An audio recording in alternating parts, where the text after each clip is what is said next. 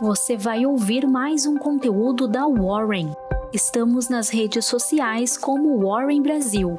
Acesse nosso site warren.com.br e saiba mais.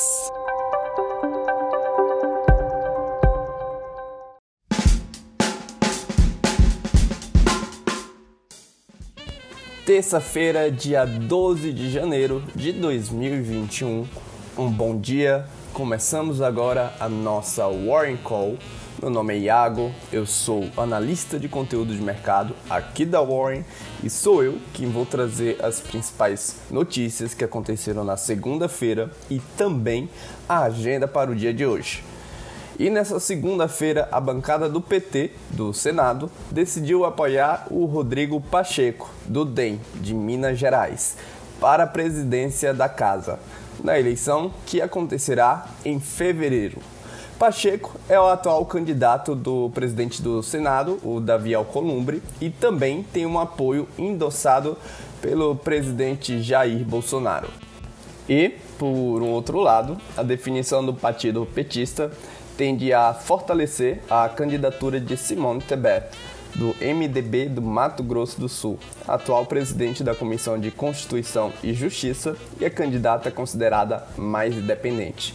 O MDB anunciou em dezembro que terá um candidato único e provavelmente a definição sairá nesta semana. Vamos ao resumo do pregão. Tivemos aí então uma segunda-feira no vermelho. Em Wall Street, as ações recuaram, fazendo uma pausa na alta da semana passada, quando os índices atingiram novos recordes. Os participantes do mercado continuam monitorando a situação do coronavírus e os próximos passos no cenário político. O Ibovespa seguiu o humor no cenário externo, com os investidores realizando lucros nesta segunda-feira. O índice brasileiro encerrou a sessão em 123 mil pontos, caindo em 1,46%. Nos destaques, temos aí entre as poucas altas do dia a Notre Dame Intermédica e a Vida, que subiram em 11% e 8,46% respectivamente, lideraram, repercutindo ainda o desdobramento da proposta de fusão. Um outro destaque positivo do dia foi a PetroRio. A companhia divulgou, na noite da sexta-feira, os dados operacionais melhor do que o esperado. A produção diária atingiu quase 30 mil barris de óleo equivalente por dia no quarto trimestre de 2020. E a piora dos casos de coronavírus penalizaram as ações de shopping e do setor de educação, a Edux caiu aí 5,12% e o Iguatemi 4,34% e foram os principais destaques negativos do setor. A Comissão de Valores Mobiliário anunciou que abrirá um processo para analisar a movimentação atípica da Via Varejo que aconteceu na sexta-feira. A Via Varejo caiu aí 2,64% nessa sessão.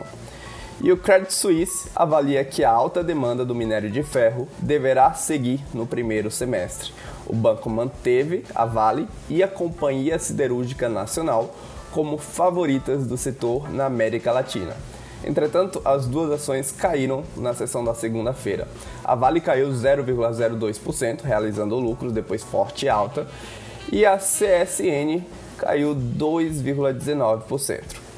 Entre as siderúrgicas, o Credit Suisse acredita fortemente no valuation da Useminas, a Useminas que subiu aí 1,21% nesta sessão. E a Itaú Unibanco, Marfrig e a Simpar aceleram a venda de títulos verdes no mercado internacional. Isso é um reflexo da demanda crescente de investidores por projetos ligados à questão ASG. Indo agora para o cenário internacional, os papéis de empresas de internet ficaram sob pressão nesta segunda-feira após o banimento da conta do presidente Donald Trump. Durante o fim de semana, o Twitter baniu permanentemente Trump de sua plataforma, alegando risco devido à incitação de violência. A Apple e o Google removeram a plataforma conservadora de mídia social Parler de suas respectivas plataformas, citando políticas inadequadas de moderação de conteúdo.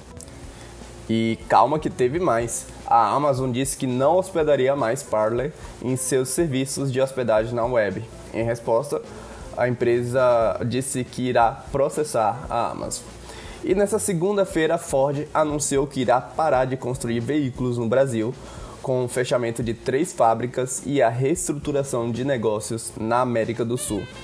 Os serviços ao cliente e a manutenção serão mantidos, juntamente com uma planta de desenvolvimento na Bahia e um escritório em São Paulo. Nos contratos de commodity, o petróleo fechou sem uma direção única nesta segunda-feira. O contrato futuro texano encerrou próximo à estabilidade, subindo em 0,01% a 52,20 dólares o barril. Nas moedas, o Banco Central precisou intervir para acalmar o estresse no mercado de câmbio nesta segunda-feira. Entretanto, não impediu que a moeda norte-americana encerrasse o dia em seu maior valor em dois meses. O dólar encerrou aí a R$ 5,50, uma valorização de 1,60%. A expectativa para o mercado no final de 2021 foi atualizada e divulgada na projeção Fox, o IPCA está avaliado em 3,34%, o IGPM em 4,60% e o câmbio é esperado em R$ 5,00.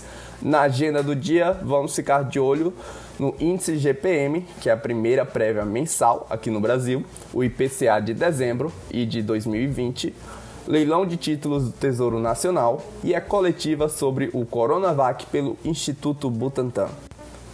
Bom, pessoal, por hoje é isso. Eu espero que vocês tenham uma ótima terça-feira e a gente se vê amanhã na próxima Warren Call. Até lá!